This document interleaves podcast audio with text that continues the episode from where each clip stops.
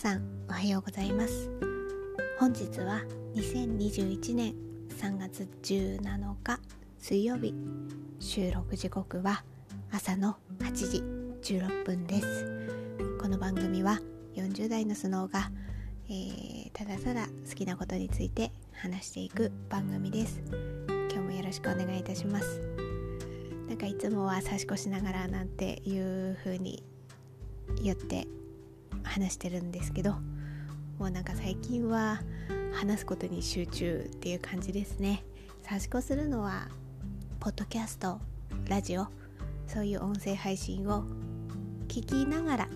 ですね。話しながらではなくて聞きながら差し子はしている感じです、えー、そうですね。差し子はちょっとここ23日針が持ててないっていう感じですね。なかなか集中して差し子をする時間が取れなかったっていうのがあるのでまあ今は相変わらず朝の葉模様をもうどんだけ刺し続けてるんだっていう感じですけれどもあのー、私だるまの刺し子糸のグレーの糸が非常に好きで今日もちょっと時間があったらまあ何かポッドキャストを聞きながら刺し子しようかなとは思ってるんですけれどもちょっとずつ進めているところです。はいじゃあまず今日はですね何について話そうかなと思ったんですけどちょっとこう大事な大事なというかあれですよ今はですね大相撲春場所、えー、昨日までの時点で3日目までが終了したところになります。本当ですね。あのね始まったばかりといえどもこれ毎回言ってるかもしれないですけど始まったらもうね何て言うかな。あもうあっという間に中日になってあっという間に千秋楽になってみたいなね。もう早いんですよ。過ぎていくのが早いのでもう一日一日かみしめながら相撲をありがたくうんいただくというか見さ見させていただくという感じです私の場合は。まあちょっとまだね序盤戦なので取り組みというよりはなんとなくちょっとね大きな流れを先場所から今場所にかけての大きな流れをちょっとダダダーと話していきますとですねあまあ私今年になってからあの相撲を記録する手帳みたいなものがもともと自分で作ってあって去年までは測量やちを使ってたんですけど今年からはシステム手帳の方に変えてたんですけどそのねジャケットをもうどれにしようかなと思っててまあ結果結果最近買ったんですけどあのアッシュフォードさんのデザインリフィルパッドの黒にしました。はい。もうもうこれでまあそれが一番いいかなとは思ってたんですけどやっとえー、っと10日前くらいだったかな。あそんなにも前じゃないかな。先週だったかな？にとうとう買いました。やっと買いました。まあその写真とかについてはまだちょっと綺麗に写真を撮ったら、まあ、そのデザインディフィルパッドについてはねまた別の回で話そうかなとは思ってるんですけどあのそのね相撲の流れはこのデザインリフィルパッドに挟んでいるこのジャバランダを見るとまあ分かりやすいわけですよ。で、えー、先場所初場所が終わってから大体の流れは、まあ、大体ですね相撲が始まったり終わったりとかする時ってえー、みたいなニュースがね流れるのがね定番なんですよね。はい。でですねまあまあ先場所終わってからまずあったのはえっ、ー、と時津風親方のねなんか週刊誌にこうなんか場所中に麻雀店に行ったりみたいななんかそういうニュースがねあったっていうのがちょっとね、まあ、相撲の取り組みとかそういうんじゃなくて相撲の何て言うかな外側で起きた出来事でしたよね。でまあなんか先場所のね終わって3日目くらいかな。うん、そこでなんか週刊誌に載ってね報道があったんですよねでなんかそこからなんかいろいろ多分聞き取り調査みたいなのがあって結論としては2月の22日に退職という感じになったんですよね。でね時津風フェアは元土佐豊があの継承するっていう感じになりました、ね、こういうのがねなんか何て言うんですかね。力士がねその力士がどういうふうに番付をね上が上げていくのかとかそれはねまあここ違いますけどなんかそういう相撲にね集中して取り組めるっていう環境にねあるといいんですけどなんかこういうのでねこう周りがざわつくのはなんだかなんだかね申し訳ないなみたいなね なんで私が申し訳ないっていうのかよくわかんないけどねなんか集中してね力士には頑張ってほしいなって思うからなんかこういうニュースがあるとちょっと残念だななんて思ったりしますね。まあ、部屋関連で言えばあとは2月23日に峰崎あ親方が定年だったからだからまあ春場所で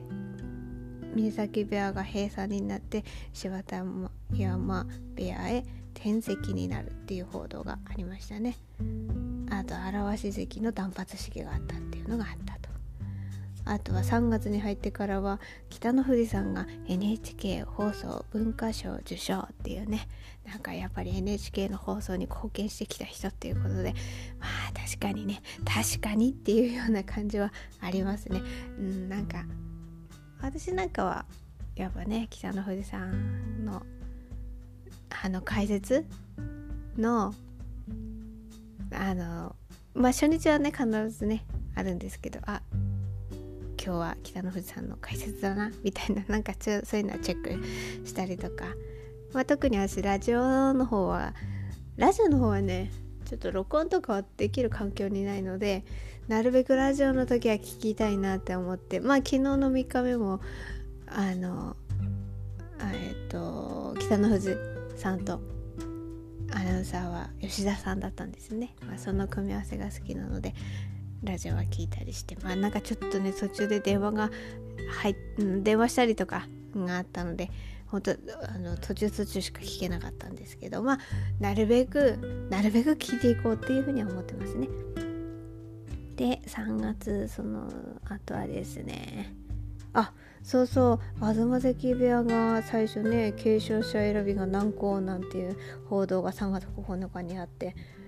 結果として12日に東関部屋閉鎖八角部屋移籍っていう報道がありましたね。まあ本当ねここら辺が本当に部屋の問題っていうか継承の問題とか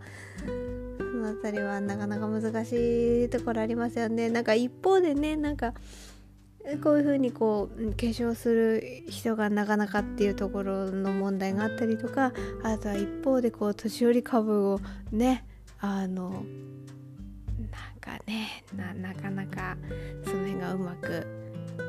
ね ね年寄り株を取得するためにみたいなところの観点とかなんかいろいろ難しいですよねその辺はね。でもう数がね決まってるからね、うん、そうそこで。そういうのはなんか高取引チャンネルとかでねちょいちょいやってますよね。でまあまあそれがあってえっ、ー、とでね3月11日にねあれですよ鶴竜球場っていうもう第一報が出たんですよね。まあ、それの本当もう前まではあの今場所は出る出る出るみたいなね感じの報道とかもあったのでなんかそのつもりでね見てたからこそ「え？みたいな「また!」みたいななんかそういう感じになんかね見られちゃうっていうところがあるから本当大変だなって思いつつうんなんか鶴竜関の場合はその稽古の時に左足の方がちょっとなんかなんですかね怪我しちゃったっていうところがあってえっ、ー、と思考が踏めない状況だっていうことでねこの辺りも横綱っていう地位があるからこそ今後どうすんのかみたいな感じで見られたりとかしてくるんですよね。ででその鶴竜関が休場っていう報道でもびっくりしたんですけど私同じぐらいびっくりしたのが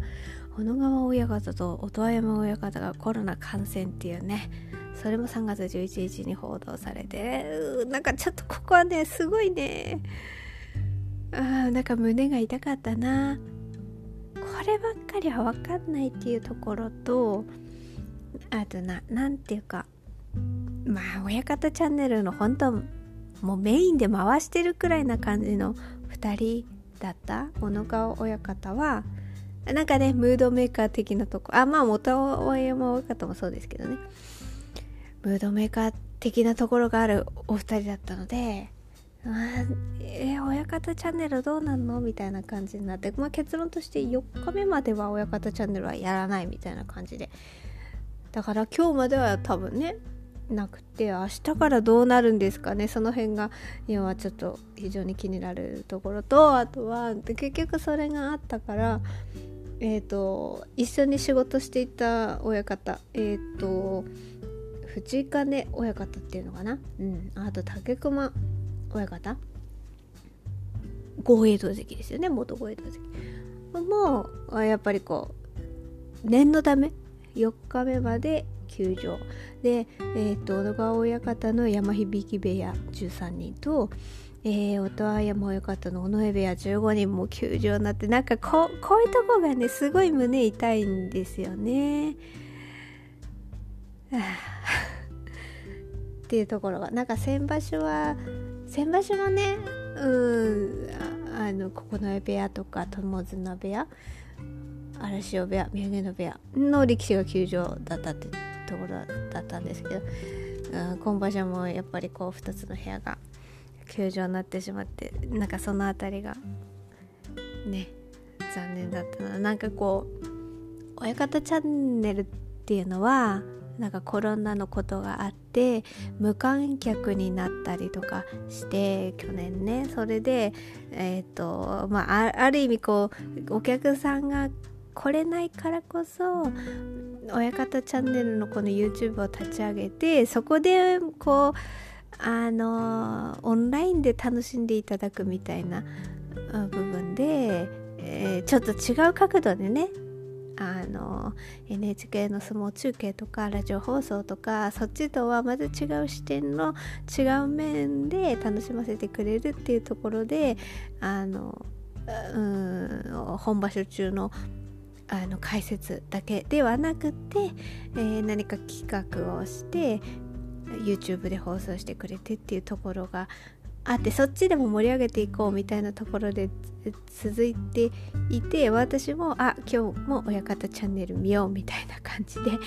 うん、楽しみにしてやってきたっていうところがあってでもなんかそうやってねこういうことになってくるとなんかそそこがあせっかく頑張ってきたのになでもなんかねもちろんこうあの何て言うかな症状症状っていうかまあねある距離をとってお休みしたらねまたちょっとみんな親方が元気に親方チャンネルをやってくれる日が来るのをちょっと待とうかなっていう感じはあります。でまあまあそれで春場所がスタートしてっていうまあまあざーっとした流れですね。なんかこういうことを私はあれですよ。ジャバランダにね書いてるからこうやってあこういうことがあってこういうことがあってこういうことがあってみたいなことが 言えるんですよね。なのですごいこれはもうほんとこういうふうになんかあの縦の流れで相撲を楽しみたいなと思ってるので、はい、そういう記録にはこのジャバランダはとってもいいですね。またあのこの相撲の手帳についてはちょっとあの写真撮ったりしてねこんな風に書いてますみたいなのはまた後日あの写真撮って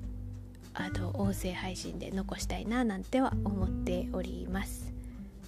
はいじゃあまず相撲についてはこんな感じで。で今日は後半はですね最近買った文房具の紹介をしたいなと思っております。でどの文房具かっていうところは概要欄に、えーと、文房具のインスタグラムをリンクしておきますのでそちらをタップしたしていただけるとああこれを最近買ったのねっていうのがわかるかなと思います。まあちょっとじゃあそのあのダダダッとちょっとねあの説明していきます。まずダイソーで買ったものから話していこうかな。ダイソーではですね、えー、システム手帳のバイブルサイズのバインダーですね。あの半透明のシンプルなゴムバンドで留められるタイプのバインダーです。あのー、ロックリングのこのバインダーっていうのはバイブルサイズと英語サイズで売っていてでセリアにもあるんですよね。でねよく見かけてたのは今回この写真に撮ったタイプのものは私昨日なんですよ。昨日ダイソーのダイソーっていろいろ店舗あるじゃないですか。であのああの店舗行ったことなかったなみたいな店舗がちょっと自分の車で行ける範囲であの運転して行ける範囲の中であってあのダイソーちょっとね行ったことなかったから行ってみようって思ったところの店舗に昨日行ってみたらその写真で撮ったあのバイブルサイズのバインダーが売ってたんですよ。なんかダイソーシステム手帳とかなんかそんなので検索するとあのいくつか出てくるんですけどその中でねこの半透明のゴムバンドで留めるタイプのものをもともと見てたのであこれどっかないかなと思ってたんですけどもともとよく行ってた店舗ではバイブルサイズもあるんですけどこれよりも横幅がちょっと大きいんですよね。だからそこまで大きくなくてもいいかなみたいなのは 思っててでやっと見つけました。なんかジャスジャストサイズでもないんですけどね。でもね他の店舗で売ってるやつの方が横幅もっと大きいんですよ。何センチぐらい？2センチくらい？1.5センチぐらい？ももっと横幅が大きくて。いやいいんですけどねこれもこれでね。いいんだけど私はもうちょっともうちょっと横幅なくてもいいかなとは思ってて。でまあこれは何て言うんでしょう。今は多分えっ、ー、となんだろうリフィルとかストックしてあるものがあるからそれを挟んでもいいしまあとはあのリフィルが書いてきたの溜まってきてでも取っておきたいなみたいなものがあったらこれに挟んであの保管用のねあのファイルとして使ってもいいかなっていうのがあって100円だからね。あのそれあ多分100円だと思うんですけどあ気にしないで買っちゃったけど。まあまあまあ何百円で買えるっていうものだからこれでももう1個あってもいいかな。なんか2個くらいあってそのうち1個買ったんですけどまあまたその店舗行くことがあって売ってたらね買うかもしれないですね。はい保管用にもいいなと思ったので。っていうのが一つとあとは丸シール。あ丸シールっていうかまずはあれですね。えー、破れにくい閉じ穴保守シール。私は透明タイプの買ったんですけどこれあの白いねタイプのもありますよね。まあ、これはやっぱりどうしてもねあの穴のところがあのねあの広がってきちゃったりとかって心配なので 私はなんか多分穴の付近までこういろいろこう書き込んじゃったりあるかもしれないので書く時は貼ってないけど書き終わった後にこれを貼ってちょっと補強をしようかなと思ってそれがねだんだんなくなってきたので買っておきました、まあ、これがあると安心ですよね。であとは丸シール。これこれも昨日行った店舗でやっと見つけたんですよ。よくインスタグラムのダイソーとかのねハッシュタグとか見たりまあ手帳関連でアップしてる人もいらっしゃいますけどなんかダイソーにこのななんて言うんでしょうね。そんなパキッとした色じゃないんですよね。淡いこうちょっとこうくすんだ感じのいいグラデーションの色合いのマルシールをもともとなんかアップされてる方とかいたのであこういうの売ってんだと思って。でなかなかやっぱその店舗店舗によってねあったりああったりっていうかななかったのでそれでやっと昨日行った店舗になんかね私はこのえペールグレーとコーラルとライラック。うんをの3種類の色を買ったんですけど多分全部で5種類か6種類くらいはこのこの淡いトーンので売ってたのであなんかこれはちょっといろいろねなんかこうリフィルとか書い書いてそのなんか空いたとこに ちょっとね貼ってもいいなっていうあまりこう主張しすぎない感じの色合いがいいなと思ったので、まあ、今回は3種類を買ってみました。あとはダイソーで買ったのもう一つマスキングテープを買ったんですよね。やっぱりなんかこういうシールコーナーとかマステコーナーとか見ちゃいますよね。見た時にえー、っとどこだったかな？ここにしまったかな。これどこに置いただろう？あこれこれこれ。白地になんなんですかね。ちょっと淡い感じで。あまりこれもね主張しすぎないタイプの色合いが優しい感じだったのであこれちょっと欲しいなと思って一つはいダイソーのマスキングテープを買いました。これはなんかいろいろ私英語サイズのこれはセリアで確か買ったのかな？英語サイズのあのシステム手帳？にえー、っとですねいろんなもうとにかくいろんなものを詰め込んでる 英語サイズの手帳もありましてそれはえっ、と例えばなんかパンフレットとか文房具買った時のこのパッケージの説明の部分とかあとなんかスポーツ観戦に行ったりした時のパンフレットとか切り取ってなんかね取っておきたいんですよ。でその時ってやっぱ英語サイズがある程度量があの面積確保できるのでそこにこう貼ったりする時のマスキングテープにしようかなと思って 買いました。はい。でまあそれがダイソーで買ったものとあとは文房具屋さんで買ったものとしては写真の左左下かな？えー、っと緑カンパニーさんのあ株式会社デザインリフィル緑カンパニーのリングメモ B7 サイズベーシック青っていうのを買いました。これ横にしてね各えー、っと横線入りの手帳なんですけどこれ私多分4種類くらい色があるんですけど、まあ、それぞれの色を買って買って使って使って4多分4冊目になってます。このメモはねこのこのサイズのこの横書き横にしてできる感じがあの私はあれがあれにちょうどよかったんですよ。あの料理とかする時に今日何作ろうとかね。今この材料冷蔵庫にあるけどこれでどんな料理できるかなとかそういうのを一旦こうなんか紙に書き出したりする。あとはお惣菜とかあの作ってタッパーに入れて冷蔵庫に入れておく。でそのおかずがあれな何今冷蔵庫入ってるかなみたいなことを一旦書き出す。書き出してあ今このメニューあるからじゃあこれ一品これを作ってもう一品足そうみたいなことを考える時にそれを書く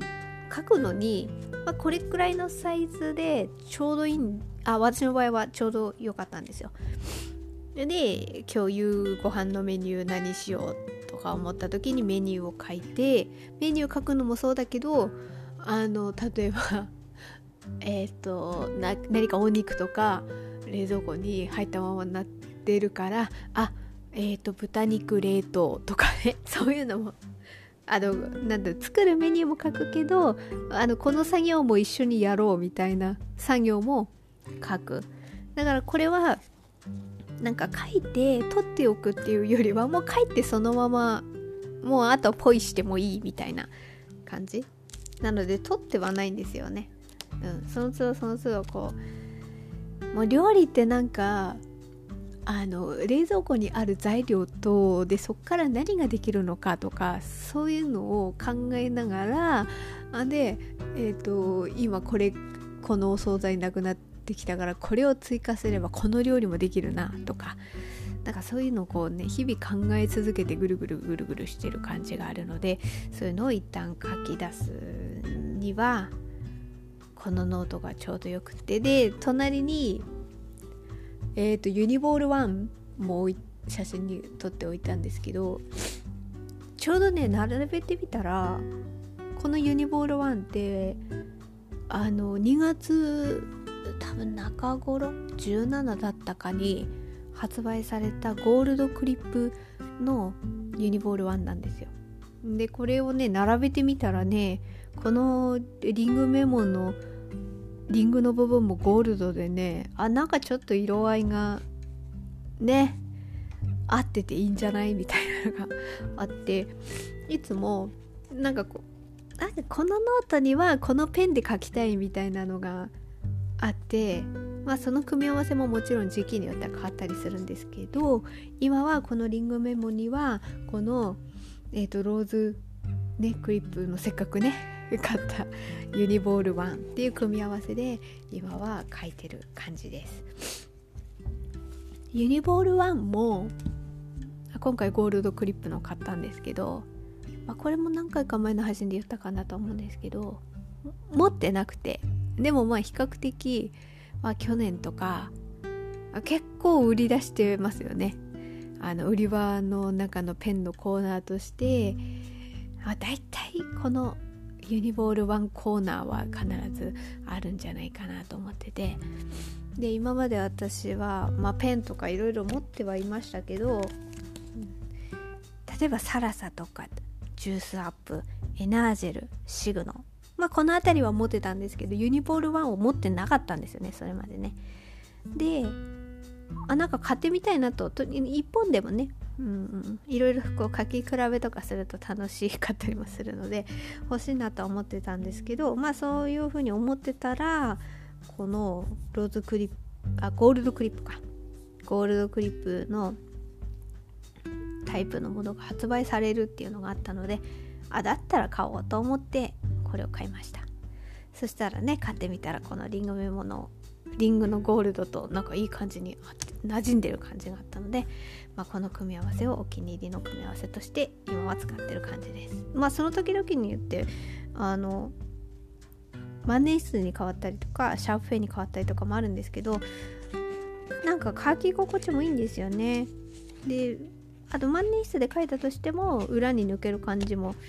ないしそういうところでも非常に気に入っています。はい。でまあそのメモ帳とあとは最後の最後にえっ、ー、ともう大大きな大型の 大型私にとっては大型のあの文房具としてこれです。音鳴らしてみましょうか。聞こえるかな？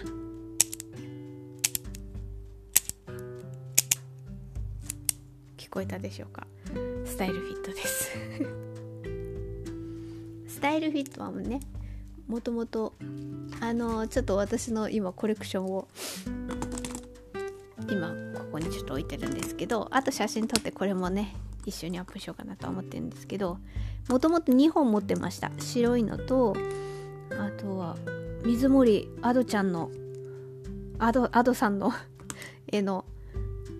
このピンクの可愛いイラストのはい持ってたんですけどまあ、これで事足りてるといえば事足りてるんですけど今回水玉さんのイラストのこのコラボのスタイルフィットが2種類出るっていうことで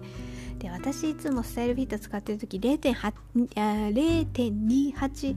の太さのものを使ってたんですよ。で今回水玉さんのこれ出る時にまあもちろんこのイラストが可愛いからのももちろんあるんですけどあの、ペンリフィル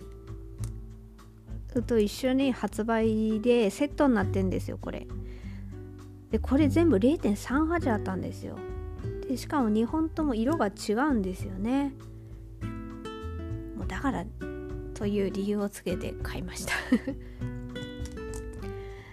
でこれがなんかやっぱりロフトさん限定で今なんかペンラン会っていう特集的なものをやっていてロフトさんで。まあ、その中の一つのあこれは結構な大きな目玉商品的なところはあるんじゃないですか。でもあっという間にね、まあ、この辺りはちょっと SNS とかを見ていらっしゃる方はもうもうご存知だと思うんですけど数量限定発売でロフトでしか買えないっていうところでその発売日に注文注文オンライン注文もできるしあと店舗に行っても買えるんだけれども限定だからもう殺到ですよ。あっという間に売り切れたっていう感じでここら辺のねやっぱ買えな買えたり買えなかったりってあるとどうしても。そういうところがね見えてくるのがなかなか非常に複雑で。でその発売日の時にあっという間に完売しちゃって水玉さんがインスタライブしてねなんかこれは多分ね水玉さんがどうのこうのは全然ないわけですよ。イラストレーターさんとでコラボしたっていうことで。っていうところの関わりはありますけど販売とかそっちはね水玉さん関係ないからなんだけど多分なんかみんなの思いばかりよみたいな感じのこのね何て言うんでしょうかちょっとあのこのなんかやりきれない思いの受け場的なところにこうなってくださったみたいな感じのこのインスタライブをやってましたよね。であまあ私の場合はえっ、ー、と10時にあのオンラインで購入をしてで昨日商品をあの私セブンイレブンに配達してもらうような感じでしておいたのでそれで昨日あの無事に手元にはい来ました。やってきてくれました。まあねいろいろそういう声もあったけどなんか水玉さんもこうなんか楽しくね使ってほしいっていうのがあると思うので私もちょっと音声配信でこの辺の話をさせていただこうかなととにかくすごい嬉しい。スタイルフィットって書き心地はいいしあのかすれないしダマにならないしいいんですよね。なんかストレスなく。で色もはっきりしてて。ね。そういうとこで私はあなんか最近は手帳はシャープペンで書くっていうのが自分のまあどうしてもなんかこうサイクル的なものがあるんですよ。なんかこれで書くのがいいみたいなの。波がねその時期時期によってあるので今はシャープペンで比較的書いてるんですけどまあ、それまでは本当ずっとスタイルフィットでしたね。もうもうスタイルフィット。まずスタイルフィットみたいな感じがあって。だからこそ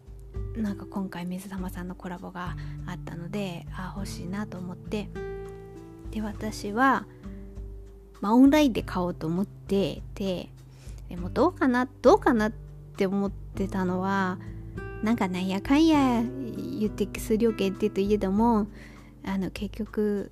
ね作る数によってはねお店でゆっくり買えたりもするのかななんてちょっとね頭によぎりながらもでも分かんないから念のためオンラインでっていうことであのあれですよ10時の時点であれしてもこういうのはねダメなんです。ダメっていうかあのね準備が必要なんですよ。あの払い申し込みをする時の例えば住所登録アカウントまあアカウント登録からもそうですけど住所登録して支払い方法も入れておいてもうなんかその時間になったらあとはもうカートに入れてもう購入そこまでどれだけスムーズにいけるかっていうところで結果ねどうだろうといやこんなに頑張んなくても大丈夫かなどうだろうなんて思ってたけど一応本当にこう息を殺して さささささっとこうねポチポチってやって多分1分もかからず私は完了させてたんですよ。私はあの店舗受け取りにしようと思ってで送料とかを考えた時に。で店舗受け取りってどどどこからのラインかなとか思って調べてみたら確か3000円以上買うと店舗受け取りできてそれだと送料無料だったみたいでそれを前日まで調べておいてただスタイルフィットを2本買ったとしてもそれに到達しないのでもともと欲しいなって思ってたものを先にカートに入れておいてで10時になったら水玉さんのスタイルフィット入れれば3000円を超えるっていうように計算をしてね、そうするとこう無駄な動きそこであ3000円足りないから他も何か買えな買わなきゃみたいなことをその時に考えなくても済むように事前にやっておいて結果多分1分もかからずに完了したんですよ。でまあこれ結果論なんですけどもしかしてね10時にそういうふうにカート入れてユニボール1も売ってたんですよ。水玉さんのコラボされてる。あれもちょっと見てみようかななんて思って確定せずにうろうろしてたらもしかしたらもうちょっとアウトだったかもしれないですね。多分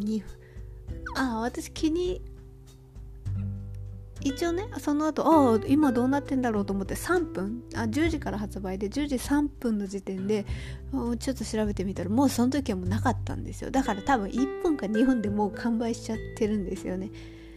でもそれって結果論じゃないですか。その10時の前の時点で12分で完売するなんてわからないから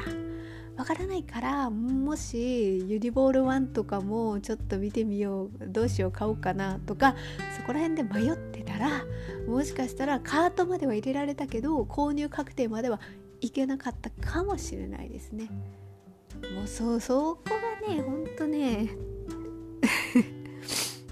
わからないからね。まあ結果あのいうなんかもう最初からユニボール1に関してはあのゴールドクリップのをその前に買ってたのがあったのであまあスタイルフィット絞ってやろうってなんとなく思ってたから購入できたんですよね。ただねなんかやっぱりね声がねちょっと辛い辛いなって思ったのは水玉さんってこう転売のことを非常にインスタライブでも前々から気にされていてなるべく正規の価格で皆さんの欲しい人の手元に届くようにっていうことを非常に気にされていたけどなんかこのスタイルフィットに関しては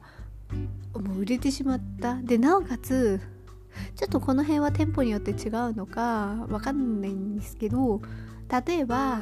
店舗で買う時にお一人様1個限りとかねそういう風になってれば欲しい人がよし1個って。まあ1個かもしくは2種類デザインがあるからそれぞれのデザインで1個ずつとかねすればねなんか自分は1つ1つか、まあ、1種類ずつにしてでまあまた欲しい人がいたらそっちの人にも回せるけどなんかそういう個数制限もなかったのかな。そうすると先に行った人がもう何個も手に取ってるみたいな光景を多分見た方もいるとそれは非常に複雑な気持ちになるよなとかねそういうのがったりとかしてだからこうロフトさんにコメント殺到みたいな あとは水玉さんに DM を送った人もいるみたいななんかねそういう思いのやり場的なところが非常にちょっと大変そうだったなっていうのがありました今回は。でなんか結果その日に水玉さんインスタライブをしてで結論としてはまあ、その時はねそこまではまだ決まってなかったから何とも言えなかったけれども昨日のえっ、と16日か昨日の時点でロフトさんが追加生産しますっていう風なことを正式発表したのであよかったな。ちょっとなんかそれで私もねほっとほっとしたっていうかねねそこれで終わりですみたいなところではないからちょっとまあ時期がちょっと先になってしまう部分は